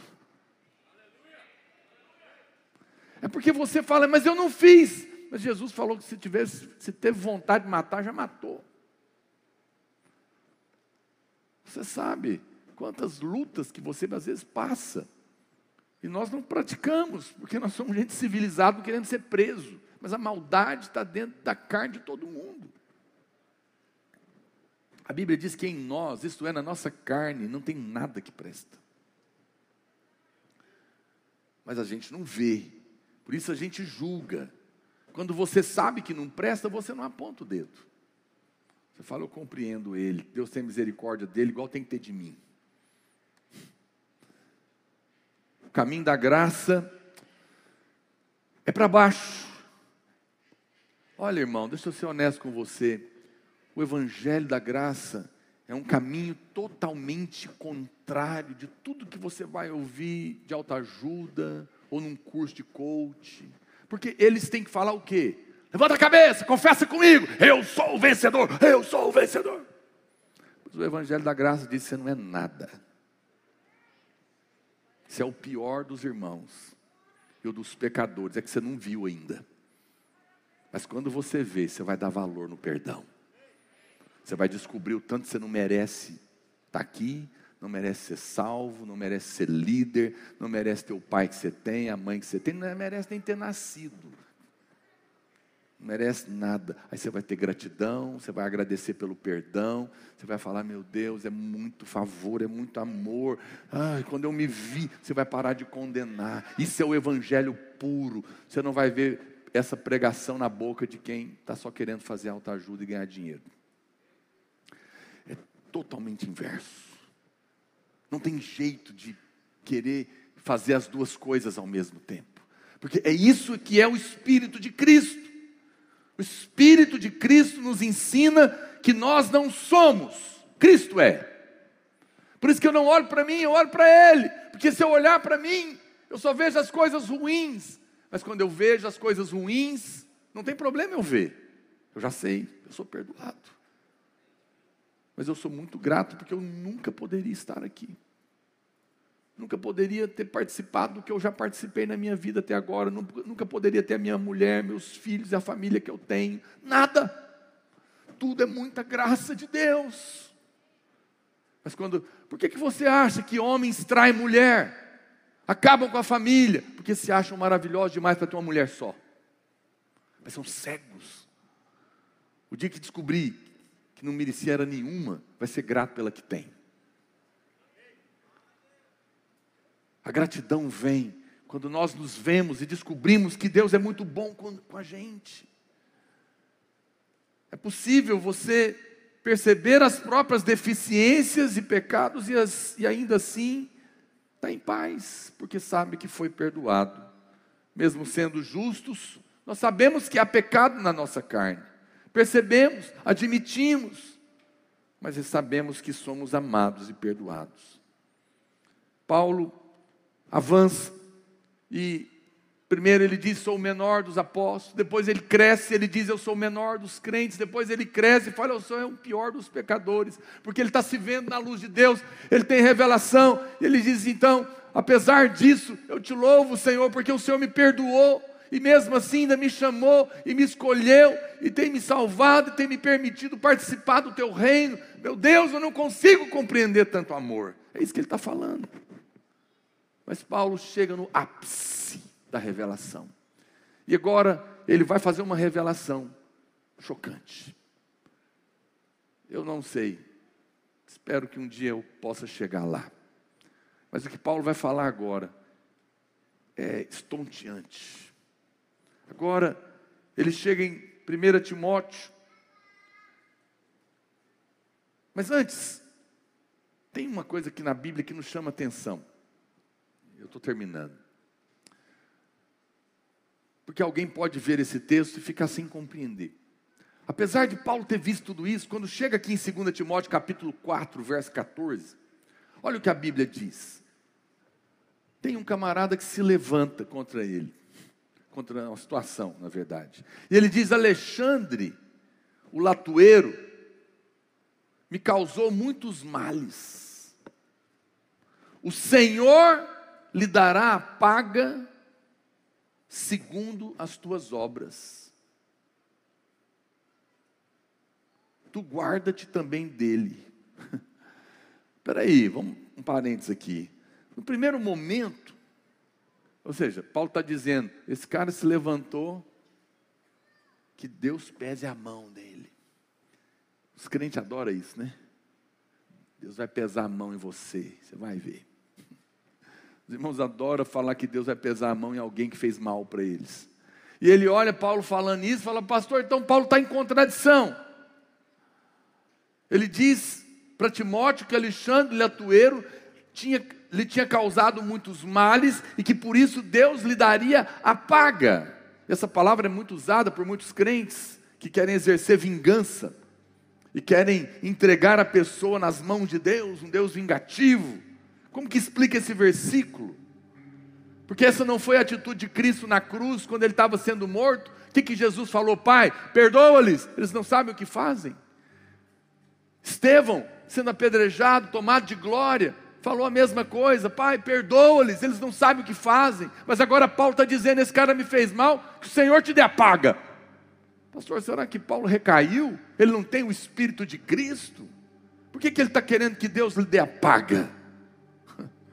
Preste atenção, quando você vê um versículo que parece que não faz sentido, continua lendo.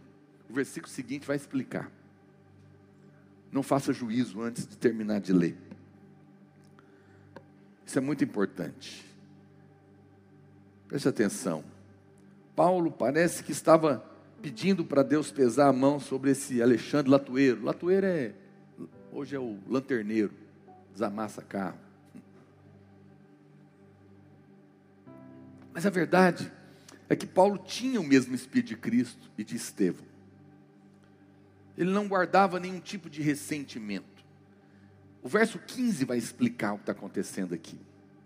Paulo fala assim: Tu guarda-te também dele, porque resistiu fortemente a mim? Não, às nossas palavras. O problema aqui não era pessoal. Alexandre Latueiro estava resistindo à pregação do Evangelho, da graça. Quando é pessoal, Senhor, não leve em conta. Se você continuar lendo, olha o que, Paulo fala aqui no verso 16. Sobe para mim, irmão, por favor. Na minha primeira defesa, ninguém foi a meu favor. Paulo tinha ministrado para esse povo tudo, a vida toda, preso. Ele diz: Ninguém foi a meu favor, todo mundo me abandonou. Cruel isso. Mas olha o que ele fala: que isso não lhe seja posto em conta. Paulo está dizendo: todo mundo me traiu, me deixou, me abandonou. Não lhe põe na conta, está todo mundo perdoado. O que é contra mim, é pessoal, está perdoado. Mas o que é contra a pregação do Evangelho, aí a coisa é séria. Por quê? Porque quem resiste ao Evangelho, ele está resistindo à salvação dos homens. E Deus não aceita. Porque quem resiste à pregação do Evangelho, resiste à obra de Cristo na cruz, que tem o poder de salvar os homens. Quem se levanta contra o Evangelho, se levanta contra todos os homens perdidos, porque se ele impede o Evangelho de ser pregado, as pessoas não podem ser salvas. Por isso, Deus tem que tratar. O que é pessoal, não leva em conta, Senhor. Mas aqueles que se levantam contra o Evangelho, esses realmente serão tratados por Deus. Porque as pessoas precisam ser salvas. Quem está me entendendo? Percebe que o que foi contra Paulo, ele perdoou. Mas o que foi contra a pregação do Evangelho, vai ter um problema com Deus. Porque está impedindo os homens de serem alcançados. E isso é coisa muito séria. Muito cuidado quando se levantam para dizer que nós estamos pregando heresia, que isso não é o evangelho coisa nenhuma, que você tem que se esforçar, que isso aqui condena as pessoas. Não sabem o que estão fazendo. Quando a mensagem é resistida, pessoas deixam de ser alcançadas. Quem resiste ao evangelho está resistindo à obra de Cristo. Para encerrar, olha como o espírito de Paulo era o Espírito de Cristo no nível mais alto. Quando ele chega no fim da vida dele, agora então eu vou falar, ele vai fazer uma declaração chocante, assustadora, incrível. Romanos capítulo 9, verso 1. É tão impressionante que Paulo vai falar agora que ele tem que fazer uma afirmação antes. Ele diz assim: Eu digo a verdade em Cristo, não minto testemunho comigo no Espírito Santo e a minha própria consciência. Ele está dizendo: olha, eu sei que o que eu vou falar vai te chocar, mas eu estou falando a presença do Espírito Santo, eu não estou mentindo. Olha aqui para mim, eu não estou mentindo, estou falando a presença do Espírito Santo. Por que, que ele está ele tá falando isso antes? Porque é chocante o que ele vai dizer. Ele, aí ele diz: Eu tenho grande tristeza e incessante dor no meu coração porque eu mesmo desejaria ser maldito, anátema, separado de Cristo, por amor dos meus irmãos, meus compatriotas, segundo a carne.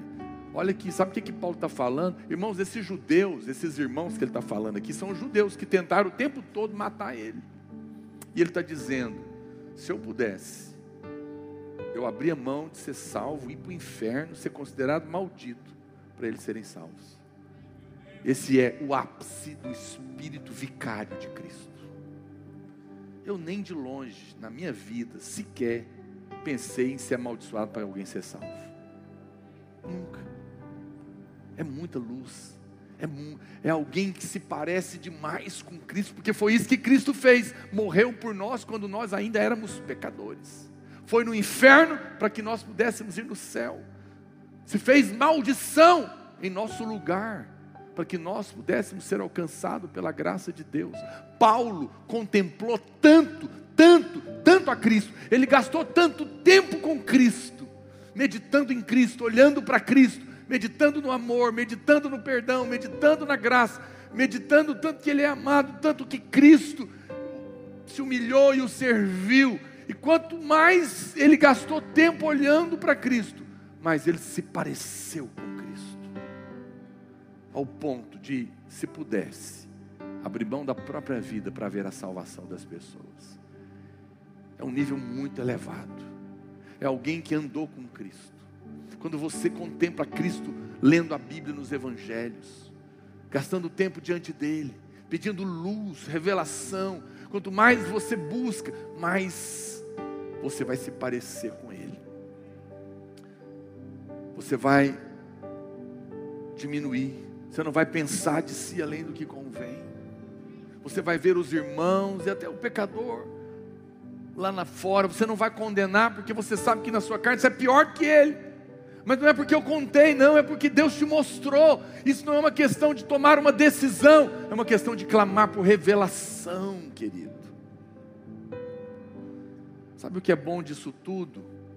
Além de, claro, ser como Cristo, ter o Espírito de Cristo e ser um vencedor, é que quando você tem luz, que você não é coisa alguma, você não é mais humilhado, você está livre.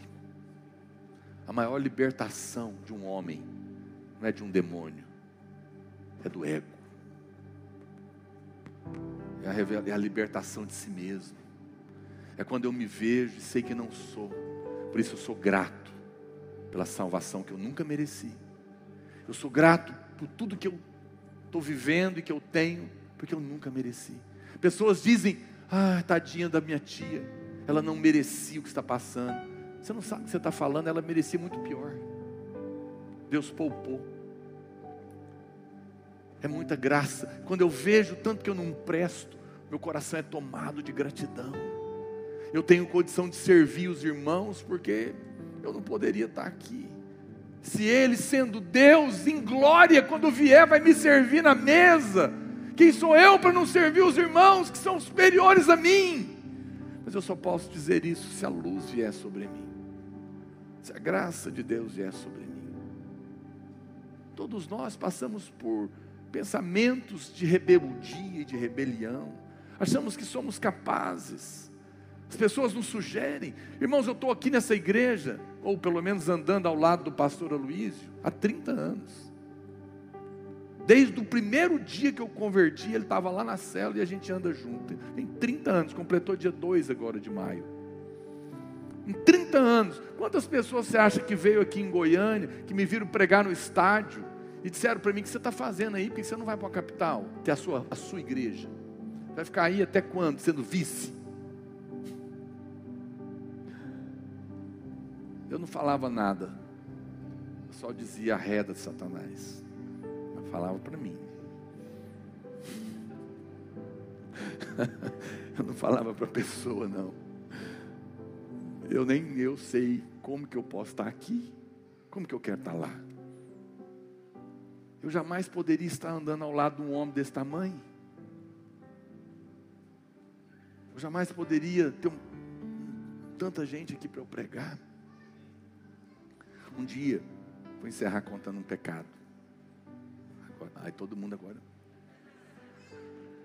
Eu fiz uma reunião, polguei, eu fiquei 12 horas preparando a palavra. Convoquei todo mundo. Cheguei aqui, tinha, sei lá, tinha uns 700, 800 irmãos. Aqui tem 4 mil cadeiras. Eu olhei, falei, é, fosse pastora Luiz, estava lotado.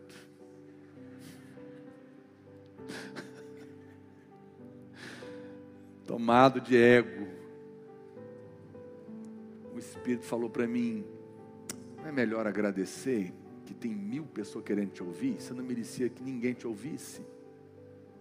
Eu falei: é mesmo, né? Senhor, que multidão, aleluia. Eu resolvi mudar. Eu já passei por muitas dessas loucuras. Eu me lembro uma vez que teve um batismo Eu, nós mobilizamos céus e terra, jejuns e orações. Eu, e aí todo mundo me passou lá que ia dar, ia dar quase 300. Chegou no dia, deu 70. Eu fiquei tão indignado. Eu liguei para o pastor Luiz, pastor, o que, que eu faço? Dou uma dura nesse povo. Ele falou, não, agradece, porque Deus te deu 70. Eu falei, ah, que eu sou. Um carnal mesmo. Mas à medida que a gente vai andando com Deus, a gente vai descobrindo que não merece nada, então você passa a ser grato por tudo. Esse é o Espírito de Cristo. Nós não estamos aqui para condenar, estamos aqui para pregar o Evangelho, que há perdão, que há salvação, que há amor para o pior dos pecadores. Vamos ficar de pé.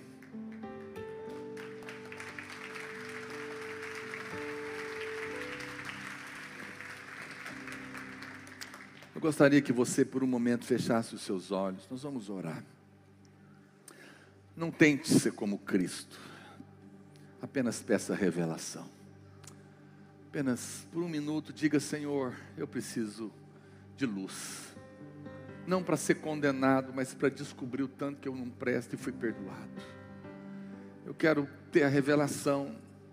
Não seja hipócrita, seja honesto com Deus. Fala, Senhor, eu realmente não penso que eu sou o pior dos pecadores e nem o menor entre os irmãos. Mas eu preciso de luz, porque se o apóstolo Paulo viu, eu quero ver, eu quero ter o Espírito de Cristo que não condena, mas perdoa. Se eu ainda estou julgando, é porque eu ainda estou me achando melhor. Fala para o Senhor: eu não quero ter só a mensagem, eu quero ter o Espírito. Mesmo com a sua máscara, pega a sua voz. Por um minuto, ore comigo. Oh Deus, Senhor, nós oramos nessa noite.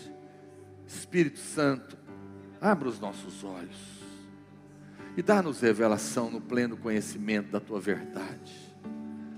Deus, da tua luz, ó Deus, nós podemos perceber quanto no, na nossa carne tem coisa ruim, quanto em nós mesmos não tem nada que presta, e mesmo assim o Senhor nos aceitou, mesmo assim o Senhor nos amou, nos perdoou, nos salvou, nos tem colocado na vida da igreja, muitos na posição de liderança. Jamais fomos dignos disso. O Senhor, sendo Deus, se fez homem e nos serviu e morreu na cruz. Que possamos ter o mesmo espírito que houve em Cristo Jesus. Possamos nos humilhar diante da poderosa mão do Senhor, reconhecendo pela luz do Espírito, por revelação, que há tanta coisa ruim em nós, mas que fomos perdoados, amados, chamados, eleitos, e por isso podemos participar da Sua obra. E assim, porque o Senhor nos serviu, sendo o Senhor Deus, e nós tão pecadores, podemos também servir os irmãos, porque o Senhor nos incluiu na Sua família. Dá-nos revelação, Pai. Abre os nossos olhos e dá-nos entendimento em nome de Jesus. Amém. Deus te abençoe, abençoe a sua semana. Você possa viver nesse espírito de Cristo, contemplando a Ele, se tornando mais parecido com Ele. Deus te abençoe, amém. Fique conectado conosco. Na quinta-feira a gente tem live às nove da noite.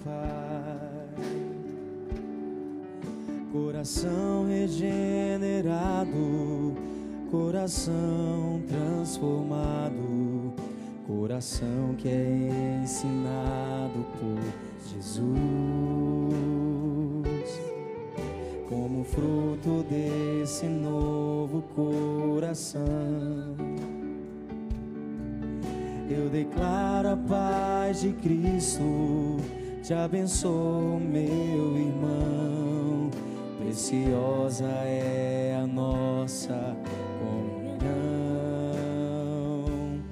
Somos corpo e assim bem ajustado, totalmente ligados, unidos, vivendo em amor, uma família sem qualquer falsidade, vivendo verdade, expressando a glória do Senhor, uma família vivendo compromisso do grande amor de Cristo.